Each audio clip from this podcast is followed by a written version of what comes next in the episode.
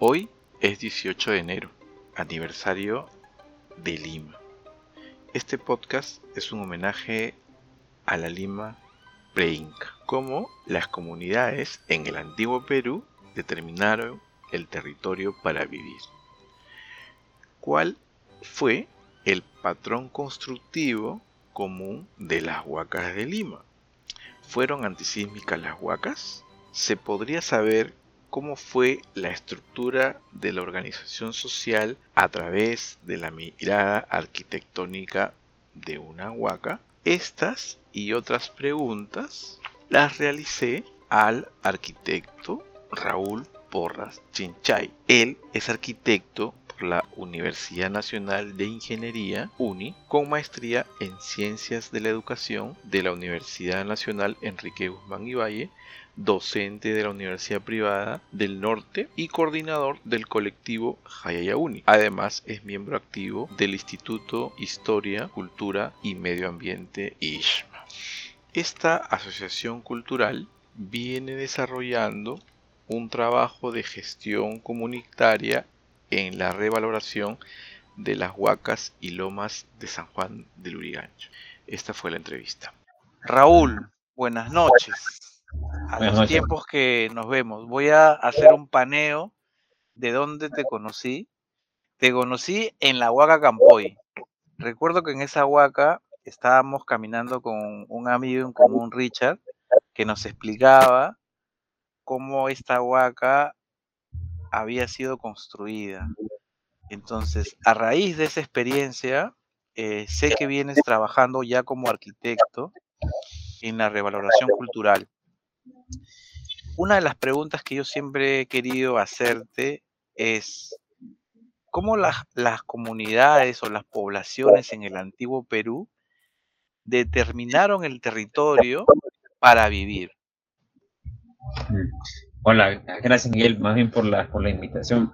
En lo referencial siempre el territorio para nosotros ha sido justamente en la parte de nuestro antiguo Perú, o lo que se denomina, ¿no? Prehispánico, Inca y pre-Inca también podríamos hablarlo, ¿no? O sea, es, es un poco complejo, porque digamos, el, el, territorio como lo delimitamos en el mundo, en el mundo occidental ahora, siempre nos, nos indican límites de propiedad, ¿no?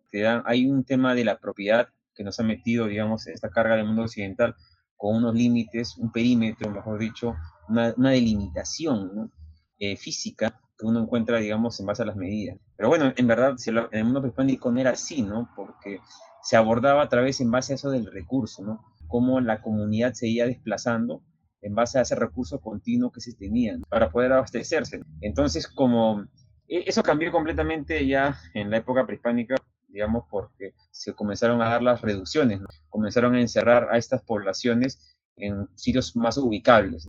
En este caso, en Lima tenemos un montón de reducciones. Bueno, en San Juan de Lurigancho, bueno, donde yo vivo, había la reducción San Juan Bautista de Lurigancho, donde se tomaba normalmente el nombre de un santo y bueno, y la toponimia del lugar. Entonces, como eso, eso ha evolucionado en el tiempo. Y, es bien complejo hasta ahorita porque, y muchos están investigando bastante el tema de, de, de, limitación de territorio, ¿no? Porque eso nos implica muchas cosas. O sea, lo bueno es que tenemos huellas de ese territorio todavía, o sea, que podemos determinar como la idea de paisaje cultural, están planteadas, eh, digamos, en, en, esas formas que todavía quedan, que quedan y digamos que son las evidencias más claras de cómo ese proceso cultural se ha ido definiendo de, de, esas comunidades antiguas. Bueno, ya con, digamos, con más investigación, porque en verdad, sea, Perú es un, todavía falta mucho tema de investigación y sobre todo articular esas investigaciones para poder determinar, digamos, un, un proceso y una descripción completamente de cómo ese territorio se fue definiendo. Entonces, yo soy también parte de búsqueda de este, de este, tema, ¿no? O sea, porque ya me he venido, digamos, ya desde, desde que pertenezco a una agrupación, hemos estado el tema de investigando mucho sobre, con respecto al tema del territorio y el paisaje cultural, ¿no? Que es una parte donde, que, digamos, más me apasiona, también por mi formación como arquitecto, y bueno, y es algo que es un compromiso que todavía se da a largo tiempo y que, espero todavía llegar a tener una, una definición mucho mayor y, llegar a, definir más cosas con respecto a ese tema. Claro, porque por ejemplo en algunas, en algunas huaquitas de Lima están completamente ubicadas en zonas planas, ¿no? Zonas muy planas, como por ejemplo la huaca que está cerca de la Universidad San Marcos, es una zona plana, eh, y la misma huaca San Marcos también, ¿no? Está dentro de, los límites de, una zona plana, pero luego te vas más al, más al este y encuentras la huaca Campoy, que está básicamente al margen, tienes que subir un cerro, ¿no? Hay que subir un cerro para poder observar la huaca.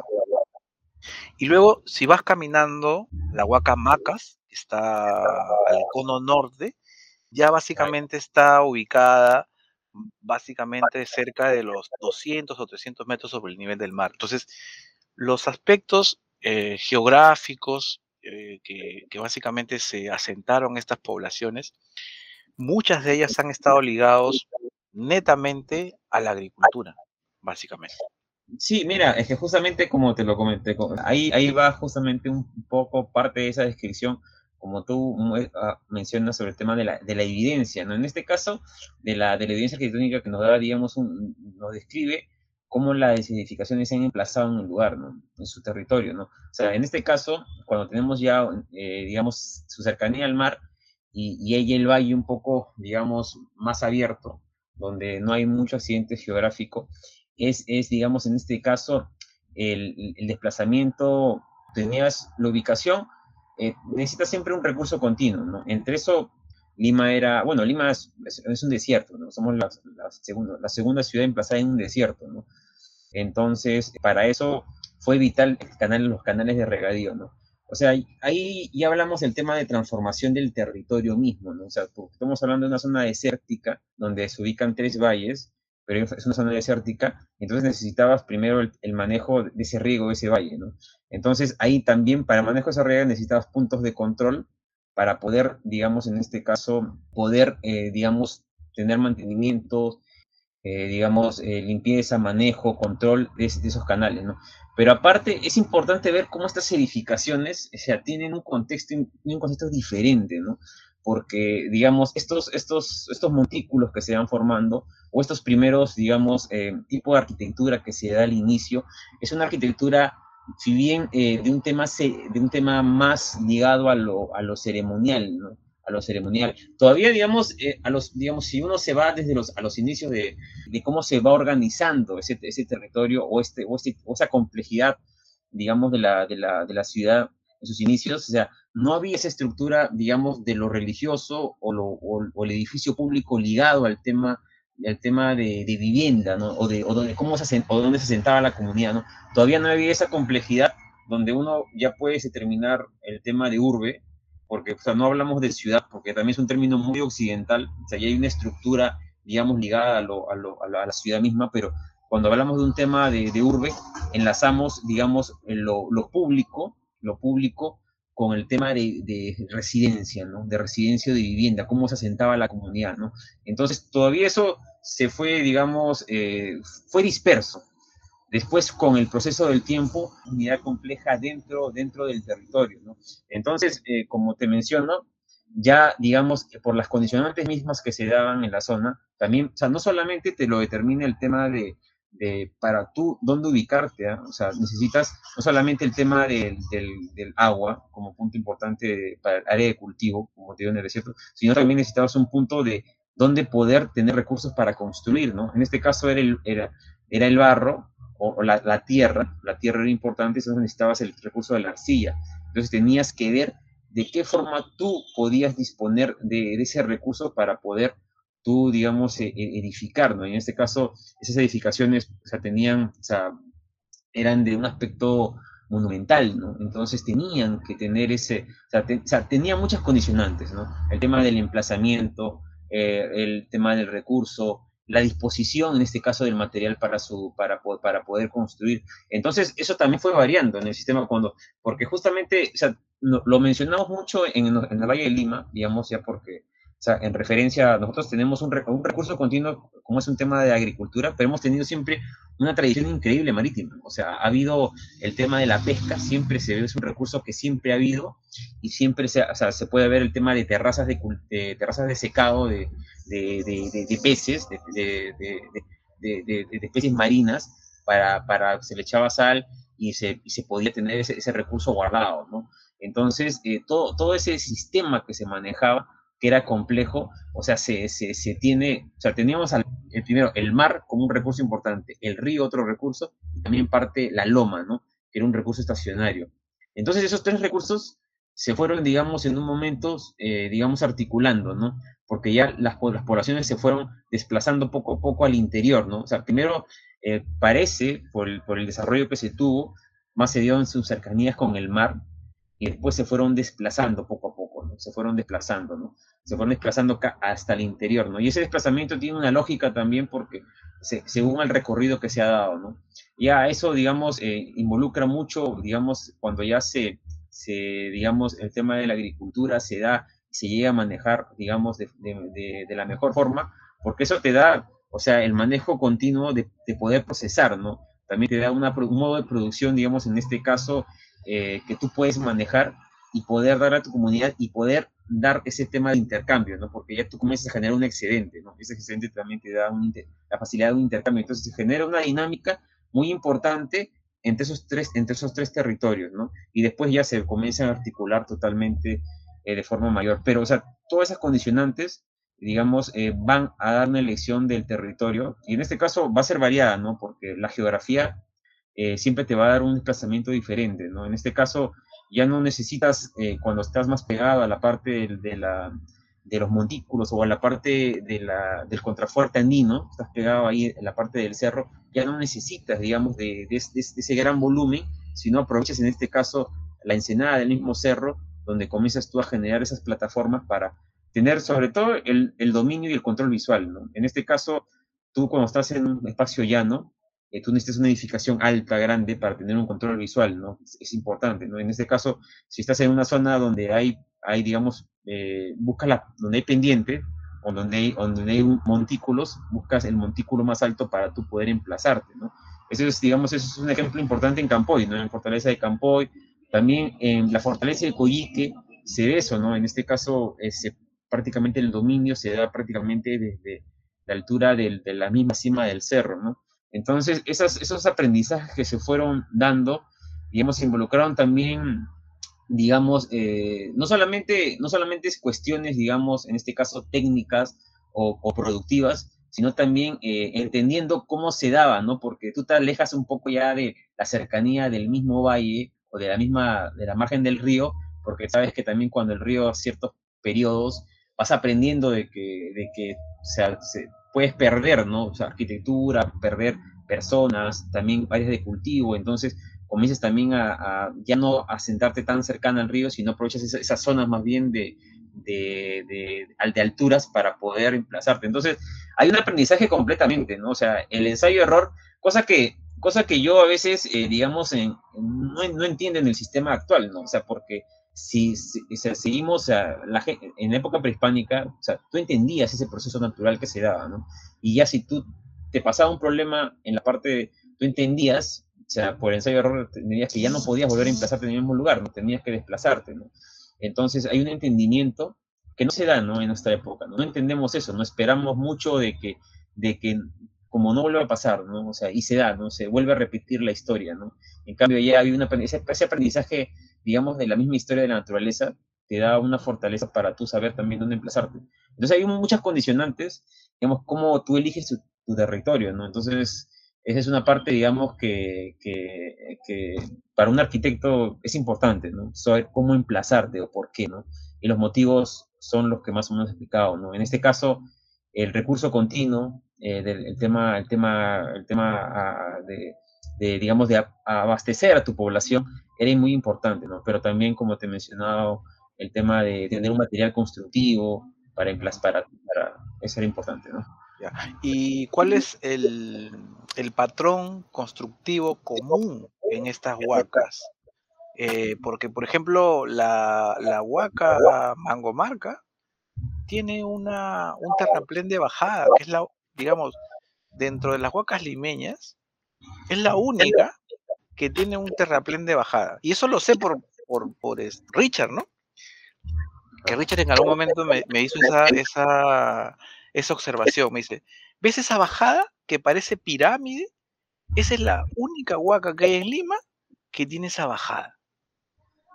Es que, sí, mira, justamente eso lo, lo, lo, había, lo había mencionado Tello eh, anteriormente en su... Él, él, le ponía una rampa, rampa oblicua, bueno, una, una, una rampa en diagonal, También se le se dijo que era una rampa curva. En verdad, en verdad, o sea, los, las pirámides truncas, digamos, con rampas, con rampa, eh, tienen una condicionante de, de, uso ceremonial, ¿no? O sea, hay un condicionante ritual. O sea, cuando uno ve ese elemento arquitectónico dentro, dentro digamos, de, de, cualquier, de cualquier sitio o cualquier huaca, entonces tú ya tienes determinado que es, un tema, era un templo, ¿no? Entonces, eh, o sea, lo complejo en este caso, eh, que, bueno, no era una rampa, o sea, lo que se ha determinado es una escalinata, ¿no? Que es en forma de diagonal, diagonal. En este caso, eh, hay muchas hipótesis, en verdad, o sea, y, yo te lo digo un poco porque, digamos, se ha alimentado mucho en este caso, a veces eh, digamos, eh, describirlo como, como, un, como, un, aspecto complejo dentro de justamente del, sitio de Mangomarca, o sea, porque se, se, se, habla como algo, algo, digamos, diferente, ¿no? Si, si bien, bueno, como te digo, o sea, no es una rampa, más bien es una escalinata, es una escalinata así en diagonal, pareciera que la orientación tiene un propósito, ¿no? Porque es más al noroeste, justamente se ubica donde, donde empieza la quebrada principal de las lomas, ¿no? O sea, justamente el noroeste es importante porque, o sea, son los vientos también, ¿no? Los vientos que, digamos, que vienen del, de, de, la otra orientación, que, que dan justamente al, sitio de, sitio de Lomas, donde se, donde, donde, esa dirección noroeste es una orientación muy importante. O sea, los templos, los templos Enú también se orientaban a esos lados, los templos se orientaban también a esa ubicación. O sea, orientación noroeste dentro del mundo prehispánico es una parte vital, ¿no? O sea, es, como que es, una, es un direccionamiento, eh, digamos, que, que, que, tiene una connotación cultural fuerte, ¿no? Entonces, eh, en este caso, la rampa también lleva esa connotación, parece, porque esa, justamente ese montículo, o sea, no es que es un montículo artificial completamente, total, sino que más bien eh, aprovecharon el espolón del cerro y comenzaron a hacer lo que son contrafuertes y ahí comenzaron a armar esos, esos terraplenes, esas plataformas para poder, para poder confinar, digamos, darle más altura al cerro. En este caso también Mangomarca, Mangomarca pareciera, o sea, si, cuando a veces uno habla de un, de un sitio prehispánico, o sea, uno no puede hablar de un momento, ¿no? Uno tiene que hablar de muchos momentos.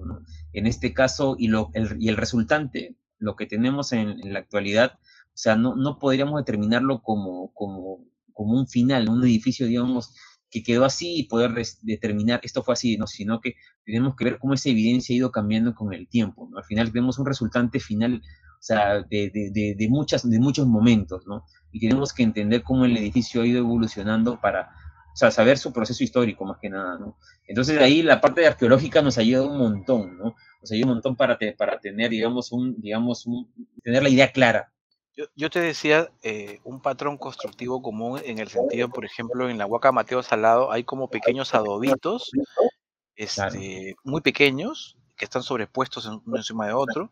Si uno ve la Huaca Juliana, también tiene esos pequeños adobitos, pero si uno observa ya la Huaca Santa Catalina, que parece una fortaleza en realidad, la que está en la Victoria, o la Huaca Maca, que parecen fortines inmensos de, eh, de paredes de tres metros, ¿no? Que son relativamente gruesos. Te decía, ¿existe algún patrón constructivo que nos permita saber que las huacas tienen todas el mismo material, la misma estructura, la misma construcción? Te digo esto porque en la huaca juliana hay pequeños adobitos. Sí, sí, mira, están sobrepuestos. En la Huaca Mateo Salado también tenemos los mismos adobitos. Pero si tú te vas a la Maca Huacas, en la Maca, perdón, en la, en la Huaca Macas, que está en el cono norte, es una fortaleza inmensa.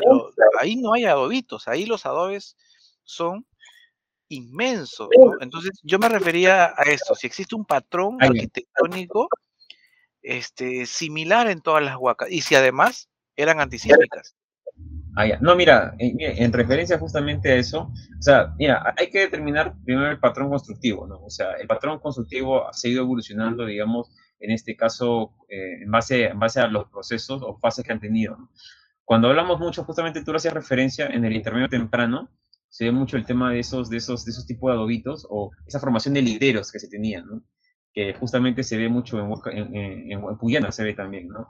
Y bueno, pero ya en el intermedio, en el intermedio tardío, como justamente es la parte, digamos, donde ya, eh, digamos, se va, eh, eh, se rompe, se rompe ese, ese, ese, eje cultural de lo que es, en este caso, lo, lo, lo, lo si ya se va condicionando a una arquitectura, bueno, en la parte costeña, una arquitectura ya de la tapia, ¿no? de, la, del, del, de, lo, de, lo, de, lo, masivo. Entonces, yo en base a eso, cuando uno hace un recorrido, puede ir determinando, ir determinando, digamos, qué, qué, el, qué periodo es el sitio, ¿no? O sea, puedes, tú ves tapia, tú puedes determinar, ah, este es periodo intermedio tardío. Si tú ves un sistema constructivo eh, con el tema de, de, los, de los adobitos o la formación en libreros, puedes ya determinar un, un periodo. ¿no?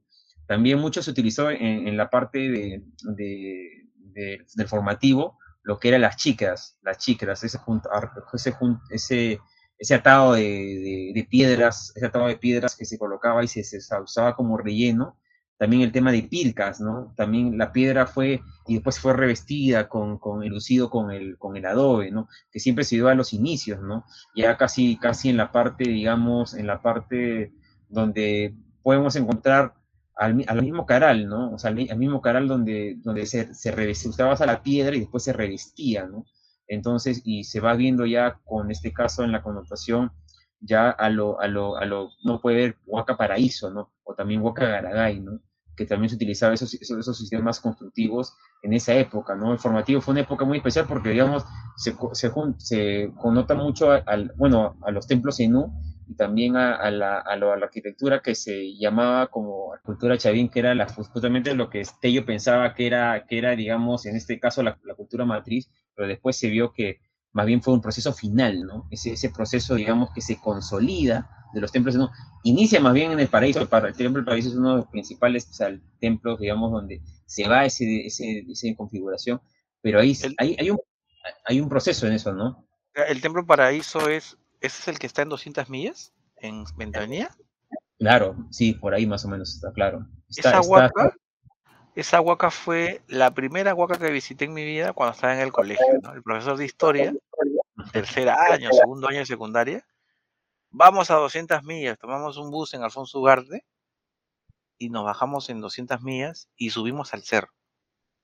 ¿no? Porque hay que subir el cerro, hay que trepar el cerro, ¿no? Entonces me dices que esa huaca es importante ¿por qué? Ah, bueno, no, yo te hacía referencia porque justamente el, el modelo de patrón no se da, ¿no? Se da ahí en esa, en esa zona, se da justamente y se ve la, la configuración, ¿no? O sea, mira, muchas de las condicionantes es también de cómo se evoluciona históricamente, ¿no? Cómo tú vas leyendo el territorio, porque antes solamente se leía la edificación misma, y ya cuando uno va observando desde arriba el territorio en base a fotografías aéreas, vas a poder determinando una configuración del sitio, ¿no? Entonces, en este caso, eh, un, un, arquitecto, Carlos Williams, lo determinó, arquitectura de, de o sea, templos en le, le determinó por su formación, bueno, y también su orientación, ¿no? Que daba justamente al noroeste, ¿no? Entonces, ese, esos sistemas constructivos, ahí hablamos de un patrón arquitectónico, de un patrón arquitectónico, ¿no?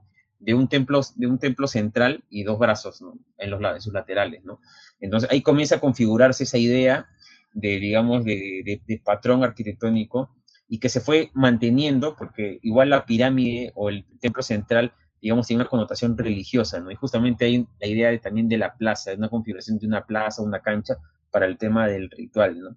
Entonces, esa parte eh, ya se va connotando, digamos, en este caso un sentido relacionado al, digamos, eh, a, a, a, lo ritual a un, y un patrón arquitectónico. Ya después con eso se va asociando también lo que es el material mismo, ¿no? O sea, lo que es el, sistema constructivo, ¿no? Porque ahí se utilizaba mucho el pircado, ¿no? O sea, no, no había todavía ese, ese asentamiento, eh, digamos, con el mortero, ese, ese, ya no se utilizaba en esa época mortero todavía, recién se, se aplicaba, se colocaba piedra sobre piedra, en este caso utilizaba mucho el tema de chíqueras, y después ya poco a poco fue evolucionando el proceso, ¿no? Después con el tema también de, de, los odores pequeños, hasta llegar ya hasta el sistema de las grandes tapias, ¿no? estoy recordando, estoy recordando en las huacas que he visitado con Richard, habían unos, o sea, se podía ver, digamos, cuando ya con el pasado del tiempo y el deterioro de muchas de estas huacas, se abría como que una especie de, de, abertura, ¿no? Propia mismo del desgaste, ¿no? Entonces uno podía ver el interior de la huaca, ¿no? O sea, como que haces un corte a una torta y uno podía ver el interior, ¿no? Entonces ahí habían como una especie de frejolillos, ¿no? O sea, como que como que la huaca tenía bastantes frejolillos, o sea, como que el adobe lo habían amasado con toda esta grava de frejolillos, que estos frejolillos dentro de esta huaca eran como una especie de burbujas. Entonces Richard me decía que esto es que esto hacía que la huaca, cuando había temblores, disperse toda la energía en esos puntos y evitaba pues que, el desplazamiento o la destrucción de la huaca sea básicamente o, se dé pues, ¿no? Entonces él me decía que esto era netamente antisísmico. Entonces, ¿es esto cierto? Mira, mira, yo te digo, o sea, hay mucho de, especulación en los trabajos. Mira, sobre todo nosotros como, como, arquitectos a veces, digamos, especulamos mucho con el sistema constructivo. Yo te puedo decir por la forma, por la forma y el uso que se daba. O sea, tú, primero siempre ves el tema de cimentación, ¿no? En este caso, eh, los, sistemas siempre se pedía en la mejora del sistema constructivo. Tú, eh, cuando tú, digamos, colocas tu muro, o sea, colocas tu muro y tu muro se necesita siempre una base sólida para mantener ese muro y ese, y ese, digamos, tú buscas en este caso un cimiento, en este caso siempre sólido, como es la piedra, ¿no? En este caso. Cuando tienes la piedra natural, normalmente eh, utilizaban el muro, lo, lo adosaban prácticamente, empezaban, empezaban su muro en la piedra natural. Pero cuando no tienes la piedra natural, tienes que utilizar un, una especie de sobrecimiento y, un cimiento y sobrecimiento en piedra para poder eh, tener, no tener esos problemas, en este caso el tema de la humedad y también, y también para que darle esa solidez al sitio. Entonces, y también la forma misma, que era, no era una forma recta, sino trapezoidal, no era una forma plomada como nosotros trabajamos, sino una forma trapezoidal. O sea, desde ahí ya y hay un manejo y también la dimensión mismo del sistema te da, digamos, una connotación de que hay una resistencia fuerte. En este caso, la evidencia también se da porque tantos sismos que se, uno ve edificaciones hasta ahora, ¿no? Eh, digamos, eh, ya tienen más, algunas a veces tienen hasta más de, de 500, 600 años, ¿no? 800 años y están las, edificaciones ahí, ¿no? Y cosa que uno ve en, edificaciones que vemos ahora, que no, que no, que no están, ¿no? O sea, que son modernas y claro, se, se caen, ¿no? Entonces, oye, pero mira, mira, justo, mira, yo te, yo te hago referencia porque, porque el sistema constructivo, o sea, no es también, no es un hecho aislado, y eso es que hay que entenderlo, o sea, el proceso que hemos tenido en el manejo de la tierra como, como sistema constructivo tiene más de miles de años, o sea, o sea eh, justamente ese sistema constructivo se cambia, se cambia, digamos, para, para hacer un, o sea, digamos, eh, salir un poco del tema, se cambia a comienzos de 1900, se cambia. Se cambia a comienzos de 1900 por un informe, porque se quería, digamos, modernizar el país, ¿no? Y queríamos cambiar ese sistema constructivo de la tierra, o sea, del muro de tierra y la quincha, sacarlo, entonces prácticamente se, se veta eh, los sistemas constructivos y se comienza a utilizar el ladrillo y el cemento, ¿no?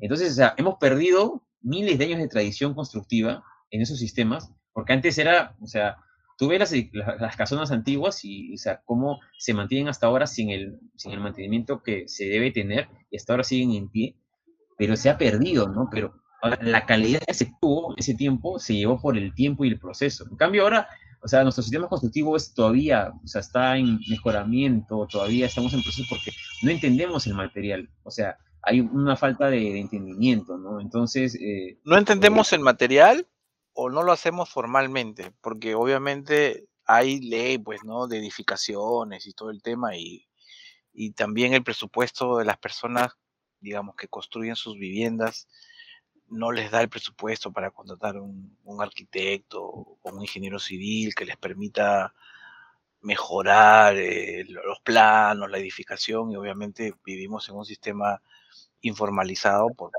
porque básicamente los, los, los costos eh, son un poco elevados para esta formalidad, ¿no? Y muchos recurren a la informalidad para evitar eso, ¿no? No, no estoy justificando, ¿ah? pero estoy diciendo que, que básicamente hay, hay todo un tema complejo que habría que analizar, ¿no? No, sí, es que también, mira, yo te soy sincero, o sea, bueno, la tierra la tienes en todos lados, ¿no? O sea, estamos en un país, absolutamente donde estamos, o sea, en una zona desértica tienes tierra, ¿no? Entonces, es fácil echarle agua y, digamos, ir amoldando y, no es, no es, digamos, lo complejo en este caso es ir calculando, proporcionando y viendo cómo te da ese sistema para que te aguante ciertas alturas, ¿no? Vas haciendo la proporción para tener esas alturas y, generas en este caso una, una, especie de, una especie de ya de cálculo o intuición que es cultural. Que cultural, ¿no? En cambio, con el sistema constructivo actual, o sea, eh, implica mucho conocimiento técnico en este caso para el, para el uso, que es más, es más difícil, es más dado para especialistas, ¿no? para el tema de arquitectos, ingenieros, ¿no? Y se vuelve más complejo el uso. Entonces, entonces la gente opta por esos sistemas, por los, es los que hay en el mercado actualmente, ¿no? Y digamos, y, ya no tienes esa, esa enseñanza cultural de cómo poder utilizarlo. Tú, la, en la, eh, tú sabías que hacías tu primer muro, muro en, tu primer muro en, su primer piso, lo hacías en, en, en, en Adobe o en Tapia, y hacías tu segundo en Quincha, ¿no? Y justamente los españoles, cuando hubo el terremoto en, en 1600, eh, ellos hicieron, una ciudad en piedra, se le cae la ciudad en piedra y después aprendieron por qué, o sea, por qué estos pobladores ah, de, Perú lo hacían en adobe y quincha, ¿no? Eh, ellos se reían del sistema constructivo y cuando se le cayó toda la ciudad tuvieron que volver a hacerla todo en adobe y quincha, pues comenzaron a entender de que era la forma, ¿no? Entonces esas cositas a veces que, digamos que eh, culturalmente, culturalmente son sistemas que lo manejamos así, tal vez porque nuestra idiosincrasia también es así, ¿eh?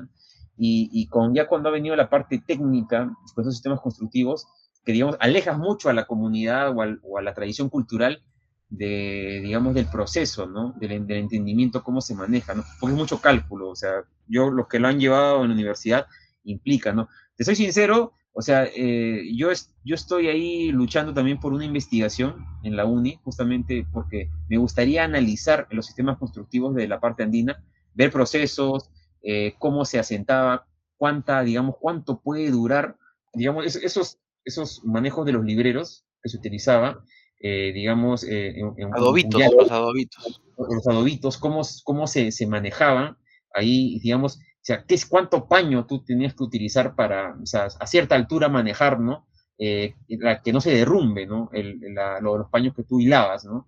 Entonces hay un proceso de entendimiento que no, no conocemos ahorita, o sea, pero está, está para analizarlo, o sea, está para investigar, analizar cimentaciones, o sea, poner esfuerzos, cargas y ver que cómo eso se da, se da su resistencia. Y creo que con eso entenderíamos cómo el sistema constructivo fue tan eficiente y, que, y que lo podemos, lo podemos recuperar en zonas en zonas altoandinas, ¿no? En zonas, digamos, donde hay material cercano para utilizar y se puede ya no optar por el tema de, ladrillo o a veces el cemento, digamos, si, si tenemos el material ahí, la arcilla ahí, se puede, se puede optar. Entonces, poder revalorar esos materiales, digamos, en, mayor trasfondo y, bueno, pues, y, tratar de recuperarlo más que nada.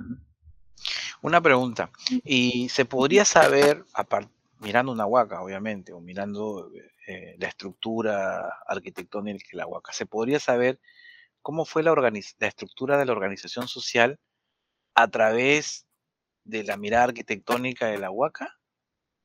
Mira, bueno, eso, eso es una buena, muy buena pregunta porque eso lo, justamente lo hemos estado analizando. Eh, tengo, un, tengo una participación con un amigo arqueólogo en, el congreso de, este año, donde hemos analizado mucho el tema de, bueno, espacio, territorio, y, pero hemos hecho lo que es el análisis, ¿no? En este caso de, del, del, espacio, ¿no? Entonces el espacio nos indica muchas cosas, ¿no? Porque con, digamos, no podemos determinar una función exacta, porque, digamos, como la que tenemos en actualmente, ¿no? O sea, digamos, nosotros específicamente tenemos un dormitorio, un estudio, un baño, digamos, se puede determinar exactamente lo que es, ¿no? Aunque esas funciones también son actuales, ¿no? O sea, son, o sea, no tendrán, o sea, más de 80 años, ¿no? 80, 90 años. Como inician, inician en, en como si especulación digamos, de la arquitectura moderna, pero, digamos, funcionalmente podemos darnos unos ciertos rasgos de cómo se daba, ¿no? Cómo se usaba el espacio en base a las dimensiones, la altura también que se daba, eh, la proporción que tenía el espacio. Entonces, eh, podemos determinar en ese caso si la función era pública, si era privada, si en este caso si era privada, si era de un manejo del tema de depósito o era de forma íntima o si era para servicio. Entonces ahí puedes determinar, digamos, cómo se configuraba el espacio, en este caso de, de, estas pequeñas organizaciones, ¿no? ¿Qué huaca fue la que, la que ustedes este, investigaron?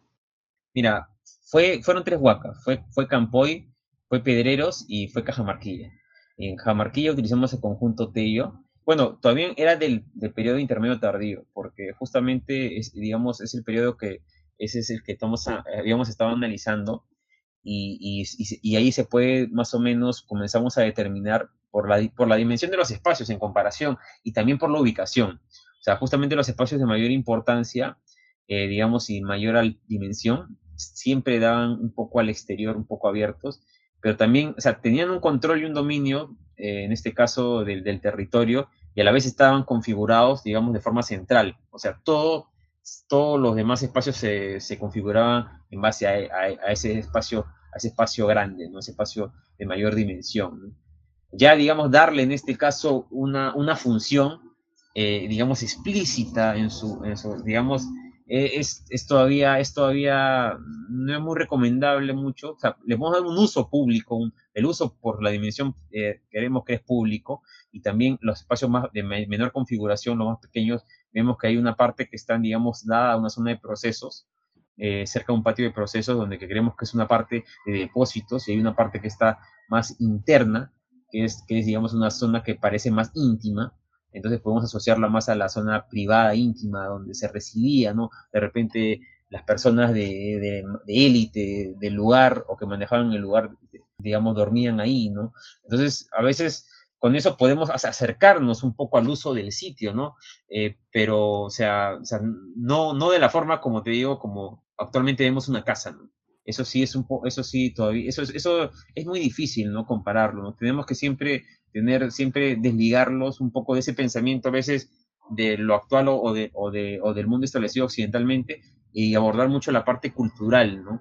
De cómo se manejaba en esos sitios, en esa época, ¿no? Entonces, te digo esto, te digo esto porque actualmente existe una, una, una, una, norma, una ley sobre los centros poblados, ¿no? Entonces, básicamente ahora, digamos, la configuración del social, ¿no? De las estructuras orgánicas que hay en, al interior del país están ligadas a los centros poblados. Entonces, e, en, en algún momento, digamos, eh, me llamó mucho la atención que uno, uno de los representantes importantes dentro de este centro poblado era el tomero. ¿Y quién era el tomero? El tomero, tomero, tomero. El administrador de la toma de agua. Mm. El tomero.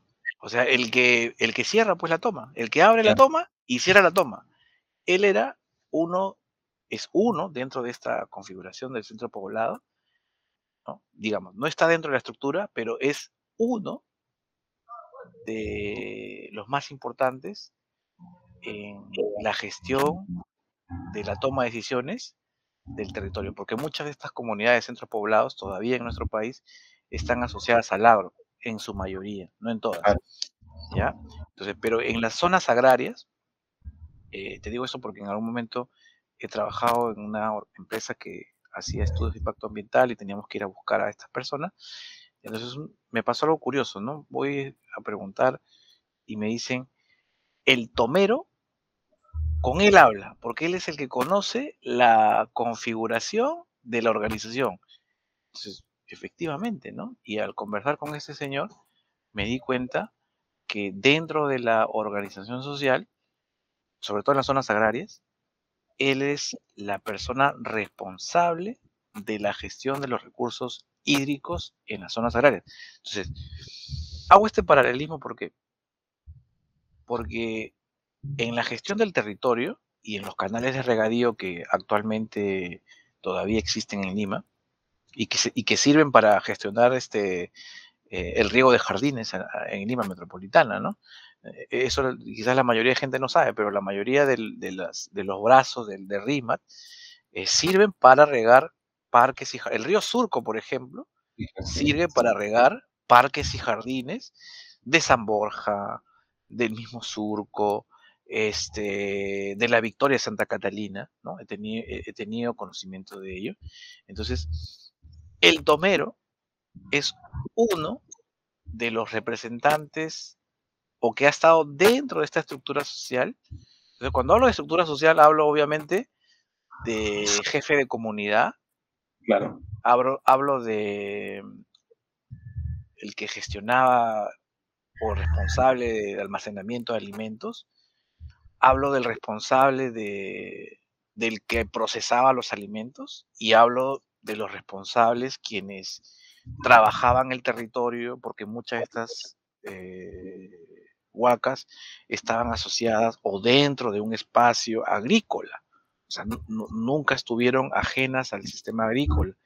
Entonces, veo ahí una configuración social que permite, de alguna manera, obviamente ahí se necesitan otros estudios, ¿no?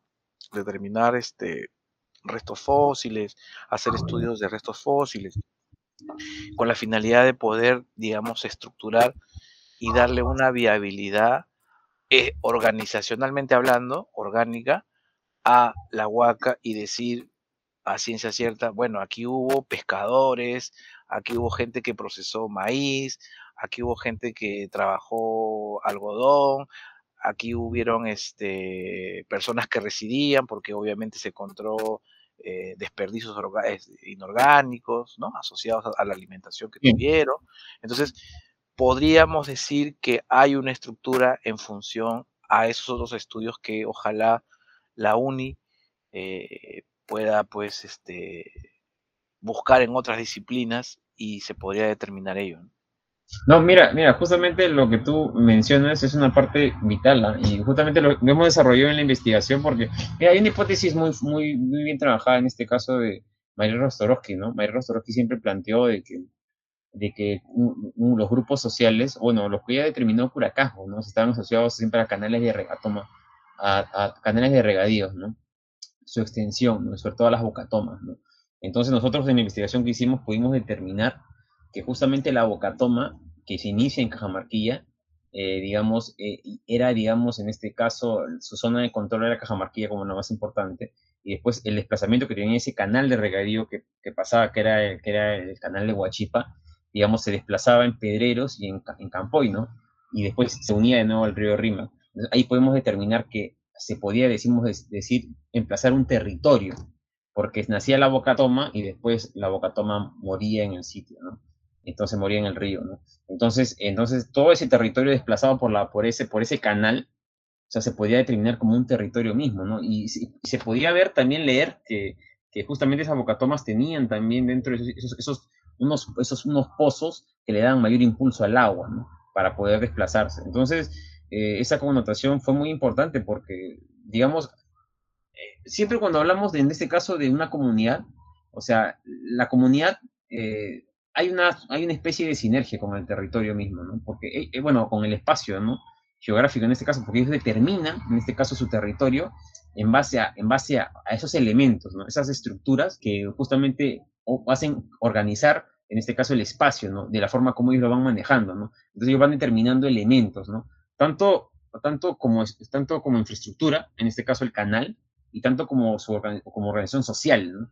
Entonces, ¿cómo ellos lo hacen, no? Entonces, en este caso tenías puntos de control importantes, ¿no?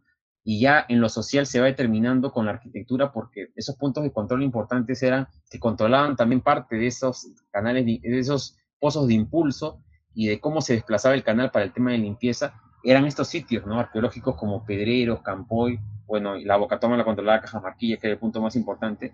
Entonces, ahí podías de, tú determinar, en este caso, determinar cómo, ese, cómo esas edificaciones tenían un propósito, ¿no? Esa estructura, se, o sea, porque aparte que se, se utilizaba eh, como punto de control del canal, también se utilizaba para punto de control de la zona de cultivo, ¿no? Tenía esas pequeñas microcuencas que tenías un área de cultivo que tú podías, eh, en este caso, eh, sembrar y cosechar, ¿no? Entonces también se utilizaba para el procesamiento y en este caso para, para tener el, guardar el recurso, procesar y bueno, y en este caso control del sitio, ¿no? Entonces tenía muchos propósitos. Entonces era más o menos la relación que había con, con, el sitio, ¿no? Todavía estamos a, todavía por, investigar más, por investigar más con el sitio. ¿Por qué es importante que las poblaciones, o la ciudadanía en general, aprendamos a gestionar el patrimonio cultural? Porque en, muchos distritos existe obviamente un abandono eh, general de las huacas, salvo algunas que han sido revalorizadas, ¿no? como la de Mateo Salado, como la huaca Palomino, eh, pero hay huacas que, por ejemplo, por su tamaño, merecen pues que, las poblaciones o, Lima misma las pueda revalorizar, ¿no? Por ejemplo, yo, yo, entiendo que mucha gente conoce Chanchán, ¿no? El territorio de Chanchán. Chanchán que está en Trujillo, ¿no? Que digamos, es un punto obligatorio para el turismo, pero acá en Lima hay una huaca que es, a mi juicio, de repente me estoy equivocando, de repente también la conoces tú, que es la huaca Macas que a mí me parece la huaca Macas, que es una huaca más grande que Chanchan. Incluso no está tan deteriorada como Chanchan. Todavía se puede ver eh, construcciones de dos metros y medio, tres metros, o habitaciones como laberintos.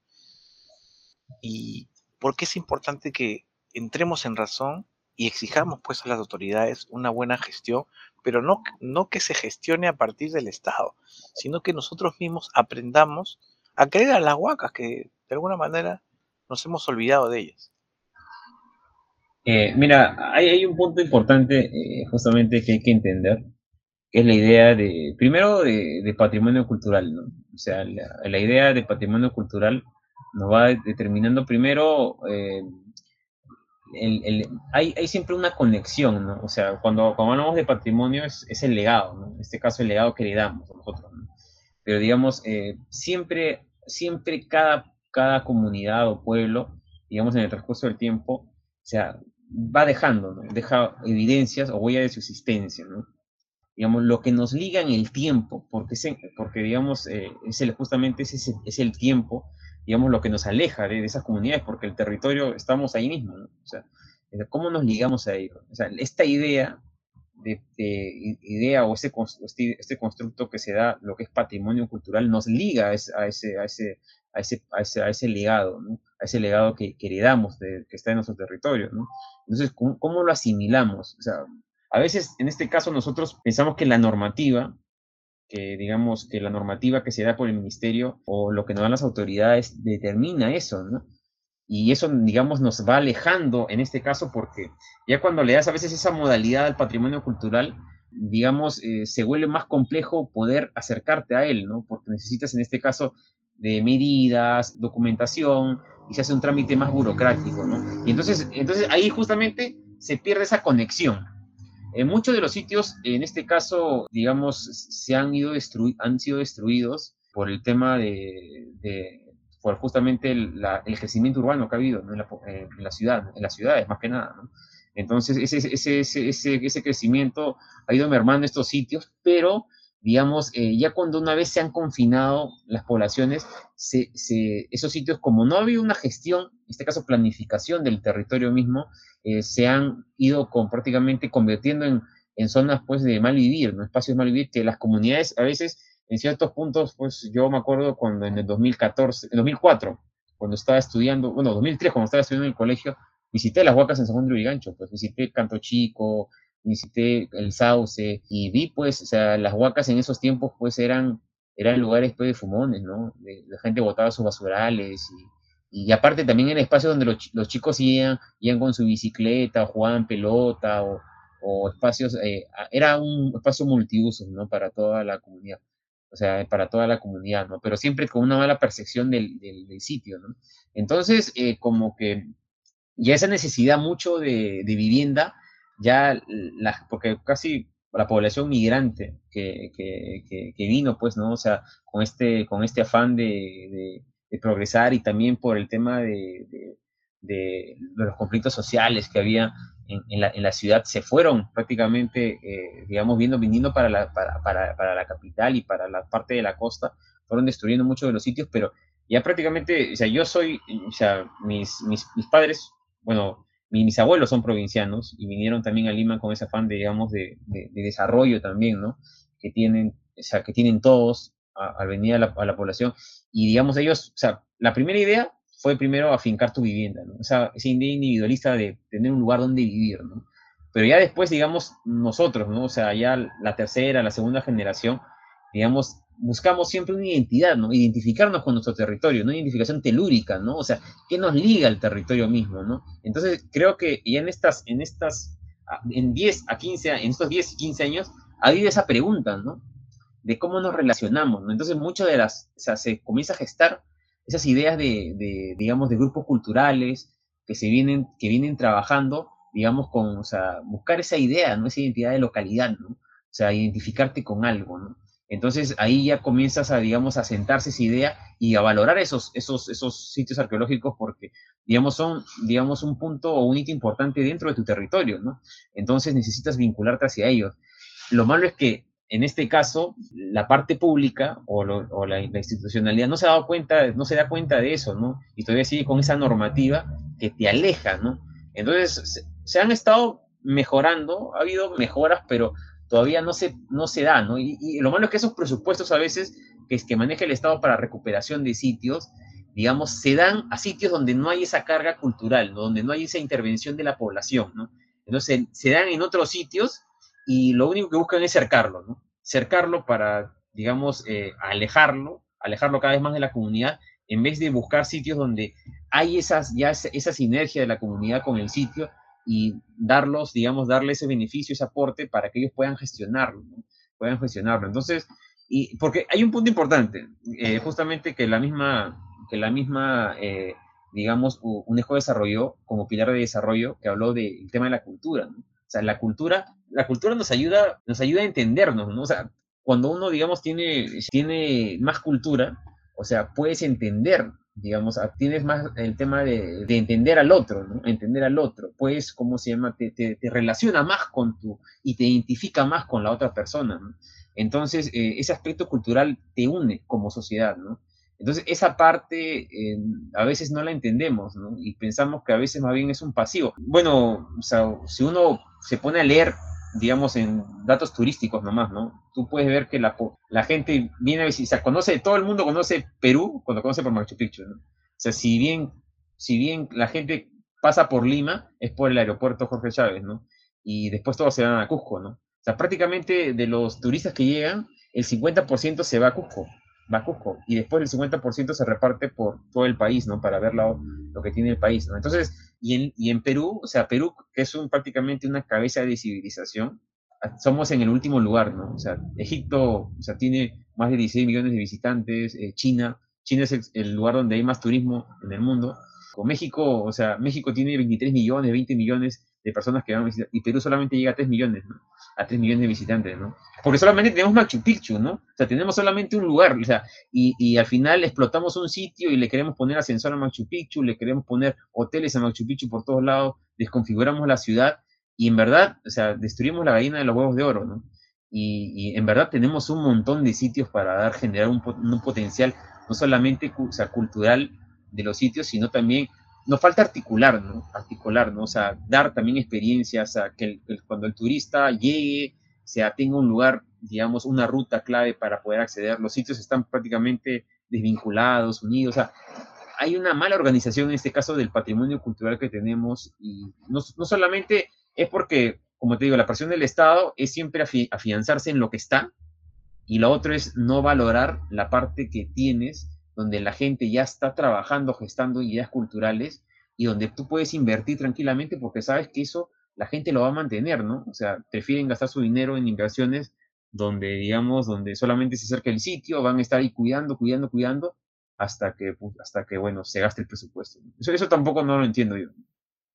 Claro, porque yo, yo he visto, por ejemplo, eh, algunas, digamos, algunos hechos culturales de la misma población. Por ejemplo, en la Huacamacas, me parece que es un asentamiento funerario, ¿no? Porque está dividido en cuatro, en cuatro zonas.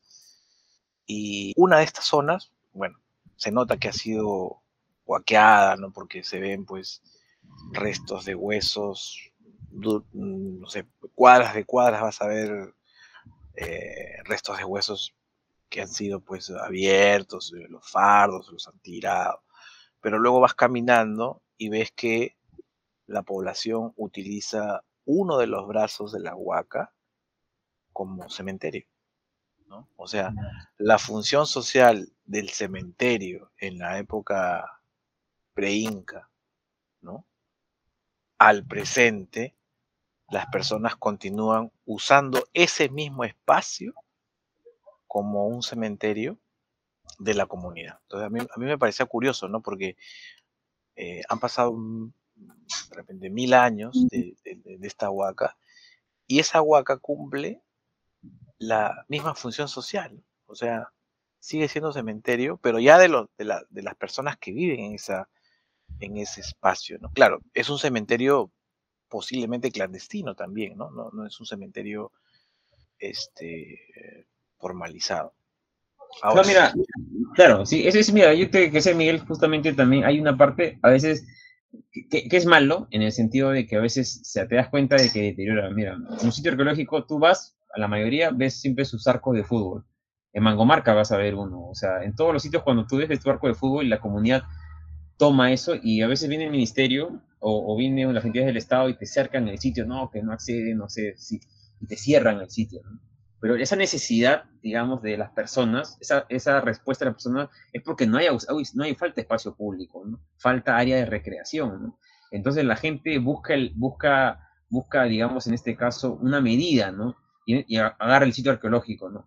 Pero la, la, solución no es cerrar el sitio, ¿no? Igual, ¿no? Como lo que pasa, siempre la, la, la, respuesta de la comunidad a veces es diferente, pero no, no sabemos entenderla. Eso, y eso es justamente es lo que a veces discrepo mucho, ¿no? De, con, con, con cómo, se, cómo se toma de forma, de forma institucional o estatal, digamos, la gestión del patrimonio, ¿no? Tú ves, en vez de, de ver esa todavía, hay una relación que la gente ya, si bien es un mal uso, tú tienes que verlo, tiene un propósito, ¿no? Una necesidad, ¿no?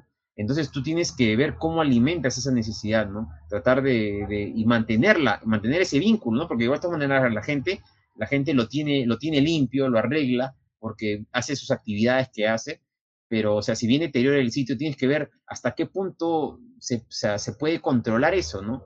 Y bueno, pues entonces eh, esa, esa parte yo eh, por eso discrepo mucho con las actitudes a veces que se toman en el ministerio, porque no, no hay esa relación, pues, ¿no? O sea, falta esa, esa idea, ¿no? ¿Qué trabajo vienes realizando como gestor cultural? Mira, justamente, eh, eh, como para comentarte, yo, yo, yo desde 2014 eh, pertenezco al Instituto de Cultura, Historia y Medio Ambiente, ISMA. En 2014, ya cuando era estudiante en la universidad, y está en últimos ciclos, me, y, o sea, conocí el, el, centro, o sea, conocí justamente este, este colectivo, frecuenté varias de sus actividades, después el profesor Arturo Vázquez me invitó a, a pertenecer a ellos, y bueno, y, y, justamente ahí conocí a muchos de lo que son mis amigos también ahora, que son arqueólogos, profesores, eh, gestores culturales, eh, y donde podemos, hemos desarrollado una, una, bonita etapa porque hemos tenido un proceso, en este caso de, de digamos, de implementación, ¿no? Y de, y de, y de gestión cultural en la que es Huaca Fortaleza de Campoy y también el ecocircuito con Lomas de Mangomarca, ¿no? Porque, digamos, en este caso, este, este gran proyecto que hemos venido, que hemos venido ya desarrollando, ya digamos, eh, bueno, Isma tiene en el 2012, o sea, como institución, y como años, años, años, de, antigüedad, años de antigüedad, 2012, su fundación, y bueno, hasta la actualidad, ellos venían desarrollando muchas actividades, pues entre ellas, de repente, la actividad que te conocí justamente fue el Inti Raimi, que se dio en Huaca Fortaleza de Campoy. Sí es. Entonces, ahí, ahí nos conocimos, ¿no? Entonces, eh, eh, todavía se, se mantiene esas, esas actividades que se dan, pero a la parte hemos venido trabajando porque hay una parte de estrategia que hemos venido desarrollando al, al, al, digamos, en, en, estos tiempos, ¿no? Primero es el tema de, de, difusión, ¿no? O sea, hemos siempre enfocado en la parte de difusión porque uno, como se dice, ¿no? uno no ama lo que no conoce, ¿no? Y, y, y, la parte de difusión ha sido muy importante para nosotros porque hemos vinculado a la comunidad, a las personas del sitio y también al mismo ministerio, ¿no? O sea, porque ya, digamos, identifican al sitio como un, como un lugar, digamos, para visitar, para conocer, para ver, ¿no? Entonces ya es, es, es, un punto importante, digamos, un poco cultural dentro de la comunidad. Y la difusión es, es parte vital. Después la segunda parte de, de, no, de nuestro, de, o sea, de, nuestro trabajo ha sido la parte de investigación. ¿no?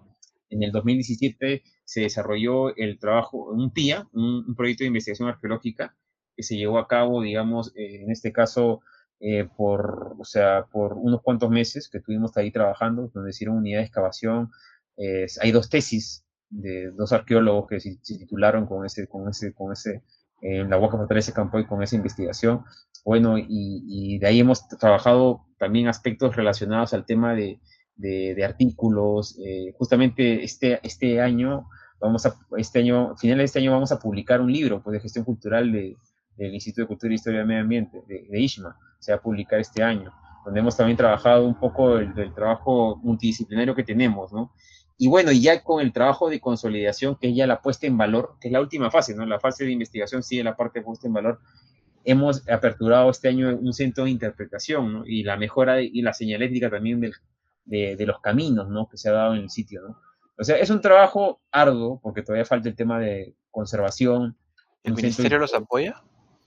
Eh, hemos tenido, ¿sabes qué? La vigilancia con el ministerio, algunos, algunos aportes, aportes, en este caso por los permisos y, algunas cosas a veces eh, que, que, se da, pero no, no un aporte, digamos, en este caso, eh, financiamiento, presupuesto, ¿no? Más, más que nada es un trabajo que ha sido a veces por colecta interna, a veces por apoyo también de, de algunas entidades privadas que nos han, que nos han estado, digamos, que son a veces eh, em, empresas, empresas o negocios del lugar que a veces ven el trabajo de nosotros y nos apoyan, a veces con pintura, con, con, con algunas cosas, digamos, que nos podemos utilizar en el sitio, ¿no? Y, y, bueno, o sea, hemos tenido también en ese aspecto, más que nada el, apoyo de nosotros a veces hacemos también lo que es eh, bolsa común entre nosotros para comprar algunas cosas que faltan o, o, implementar. Entonces, y lo más, digamos, digamos, creo que es más valioso el tiempo, ¿no? A veces que, que nos turnamos para darnos espacios para poder hacer esa jornada de trabajo, ¿no? Hemos estado los fines de semana, cuando ya dejamos, digamos, en este caso tenemos tiempo, tenemos tiempo para poder trabajar o sea, le damos un espacio al tema de la huaca, también conversamos, ¿no? O sea, lo, lo, lo, lo, divertido de esto es que también nos enriquecemos culturalmente, ¿no? Porque, o sea, nos reunimos, o sea, hacemos actividad, actividades colectivas, después conversamos, eh, conversamos de eso, eh, discutimos, tomamos nuestras cervecitas ahí para, para, para, para, y después de la jornada de trabajo, socializar, pues, ¿no? Y, y, es importante eso porque nos alimenta y, y, digamos, comenzamos a, digamos, a tener un trasfondo mayor, ¿no?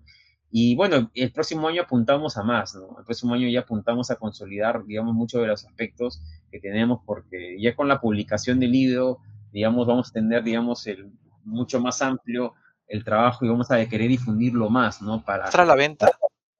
No, no, es, es distribución gratuita, distribución gratuita va a ser. Pero mi humilde opinión sería que le pongan un precio módico para apoyar la gestión cultural del, grupo y puedan continuar haciendo la labor excelente que vienen haciendo en el centro de interpretación, ¿no? Porque de alguna manera eh, esa gestión intelectual tiene que ser de alguna manera reconocida, eh, en este caso obviamente un precio módico que permita la compra eh, y difusión, básicamente como, como, punto de apoyo para otros proyectos que, que puedan tener ustedes.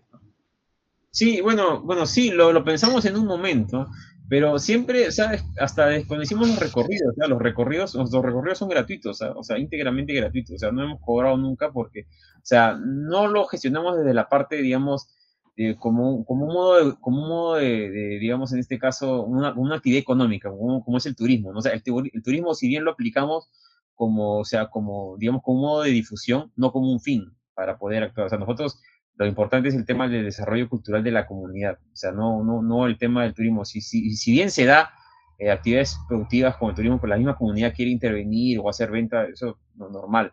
Pero nosotros más que nada queremos un poco el tema de, del despeje cultural y, y, de la, y de la identificación del sitio, ¿no? De, con, con, con la gente se, se puede identificar con, con, la ruta. Por eso, si bien, o sea, creo que, creo que nuestro propósito más que nada con el libro es dar a conocer nuestro trabajo y, y aprovechar, ¿no? O sea, con ese trabajo buscar financiamientos, ¿no? Apoyo de financiamientos para proyectos mayores, ¿no? Para proyectos mayores, ¿no? O sea, o sea, porque creo que más que nada ese es el, ese es el, direccionamiento que le hemos tenido desde siempre con el grupo. Por eso también, como te digo, o sea, hemos, todas las actividades que, lo posible que hemos hecho, y hemos cobrado.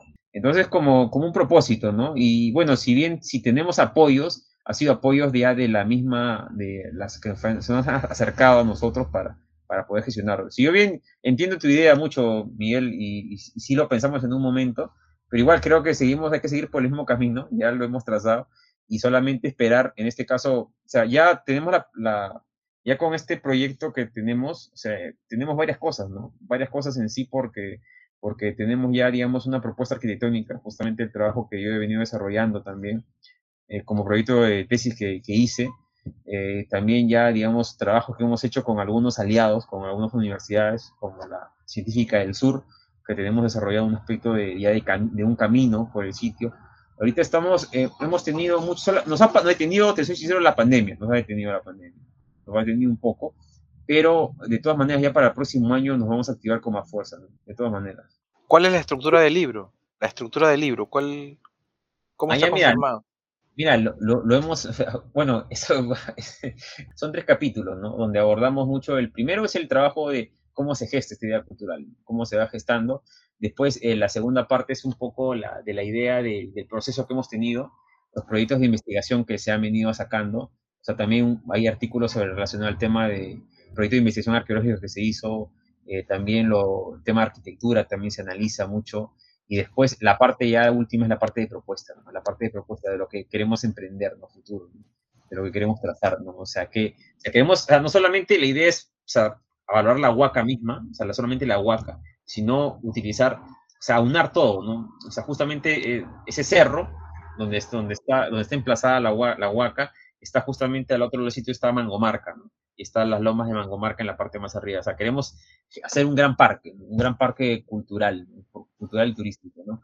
Para el sitio, ¿no? Entonces queremos ahorita, lo que estamos gestionando más que nada ahorita es, es eh, tener esa posibilidad, ¿no? O sea, de que no se pierda primero, que no se pierda con las invasiones, parar esto con el tráfico, parar el tráfico de terrenos, no se pierda, y más bien articular estos sitios para que, digamos, tener un gran parque. O sea, en este caso, ganar un gran parque para el distrito, que hay también una precariedad muy fuerte en el tema de áreas verdes. Eh, o sea, San Juan del Gancho tiene menos de un metro cuadrado verde por habitante, entonces es una necesidad que, que nos que, que a, a, esa apuntamos, ¿no? A incrementarla, ¿no? A incrementarla mucho más, tener también espacios recreativos. Nosotros también tenemos el gran parque que tiene San Juan del Gancho es el Parque Huiracocha, ¿no? Es un espacio, es un espacio para, para digamos, el distrito más poblado, eh, que tenemos una buena extensión de territorio también es muy, es muy complejo, ¿no? Entonces necesitamos ese, gran espacio para que la gente también pueda sentarse, ir, visitar, recorrer, ¿no? O sea, necesitamos más espacio de ciudadanía, ¿no? Como es este parque, ¿no? Queremos hacer, Muy bien, Raúl. Eh, felicitar a todos tus compañeros de ISMA por este trabajo que vienen realizando y dónde los pueden visitar en qué página web, en qué Facebook, a qué teléfono pueden, este, no sé, cuánto tiraje va a tener el libro, eh, todo eso, ¿no? Para que las personas, digamos, que están interesadas puedan de repente hacer el recorrido a Mangomarca, hacer el recorrido a la Fortaleza Campoy, eh, visitar el centro de interpretación, ¿no? Todo ello. Ah, ya, mira, sí, justamente este año estamos cerrando ya el cerramos el evento ahorita con, con el Congreso, ¿no? El Congreso de, de, Patrimonio Cultural, ¿no? Que, que se, se, da, digamos, este es nuestro tercer año que lo venimos haciendo. Y el, el, año pasado lo hicimos de forma virtual, este año también va a ser así. En este caso va a empezar el del 6 al 11, ¿no? Justamente las temáticas que tiene el Congreso van a ser relacionadas al tema de, patrimonio material, bueno, el tema arqueológico, y después eh, el tema también de arquitectura, vamos a hablar también de patrimonio, uh, patrimonio material, eh, eh, eh, también vamos a hablar también de, de, lo que es el tema de patrimonio, o sea, como educación patrimonial y lo, lo, relacionado al tema de audiovisual, ¿no? O sea, hemos tenido, en este caso, temáticas, o sea, cinco temáticas en esos cinco días y justamente el sábado 11 de diciembre vamos a hacer la publicación del vamos a presentar el libro en el centro de interpretación, que es el cierre del año, ¿no? o sea, el cierre del año ya es el 11 de diciembre eh, bueno, va a haber, más bien, más bien es, una, es, una invitación a, a, los, a los amigos aliados que puedan venir a, la, a, lo de, a lo de a la presentación del libro. Yo, bueno, en ese caso, como te menciono, yo no manejo el tema de, de los, de los, de, en este caso, de cuántos van a ser. O sea, si no me equivoco, creo que la publicación que se llegado con el presupuesto que teníamos iban a ser más que 50 libros, no recuerdo cuántos, no recuerdo. Quedamos en 50 primero para el tema de, o sea que bueno, no teníamos tan, tanto presupuesto también para el tiraje. Entonces ahí estamos, David, creo, eso lo están viendo un, un, un amigo eh, que está viendo el tema de, con el tema de la imprenta pero, o sea, eh, de repente va a haber una segunda edición, de repente en el futuro, buscamos ya con mayor presupuesto hacer otra segunda edición de repente. Pero este, esta primera edición sí va a ser un poco corto, tiraje corto, ¿no? Entonces, eh, de todas maneras, eh, están, están invitados. Las actividades después empiezan, siempre la primera actividad que tenemos del año es con el aniversario de San Juan de Lurigancho, que siempre es cercana a la fecha, pero se da el domingo, ¿no? El día domingo, ¿no? O sea, si a veces cae el, el 13, el domingo domingo 13 a veces cae, pero a veces cercana al domingo, ¿no? Que es el, hacemos la ruta luriganchina, que hacemos un recorrido por la Huaca, eh, Fortaleza de Campoy y terminamos en la Huaca de Mangomarca. Y ahí comienza a hacer toda la dinámica, después visitas a la Huaca que vamos a tener, ya vamos a publicar el, cronograma en lo que es el fanpage de Ishma, o, o, lo que es el fanpage de Ecocircuito Huaca Fortaleza de Campoy, Lomas de Mangomarca, también pueden visitarnos a través de en Facebook, a través de esos dos sitios.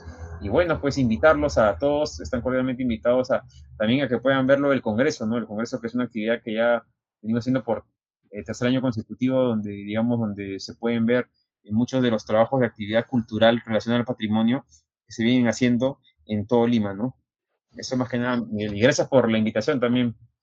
No, de nada, a ti muchas gracias y esperamos que podamos seguir este, siguiéndolos y que la idea de, de, la ruta ecoturística que se piensa realizar en San Juan del Lurigancho, pues con esta publicación pueda ser realidad y apoyar desde cualquier tribuna la revaloración arqueológica que vienen realizando maestros, estudiantes, eh, población en general, ciudadanía en general, a la revaloración de, de las joyas arquitectónicas que se encuentran dentro del territorio. Muchas gracias, Raúl. No, Miguel, a ti. Cuídate. Hasta luego. Buenas noches. Hasta luego. Buenas noches. Raúl tuvo la gentileza de donar un libro para los oyentes de este podcast, Diálogos Presocráticos. Entonces, yo sortearé el libro entre los oyentes que respondan las siguientes preguntas. ¿Cuál fue la tradición cultural que hizo que los habitantes de las huacas costeras construyan específicamente la huaca, cuál fue el recurso natural que permitió que las huacas tuvieran un patrón constructivo que les permitiera aprovechar ese recurso.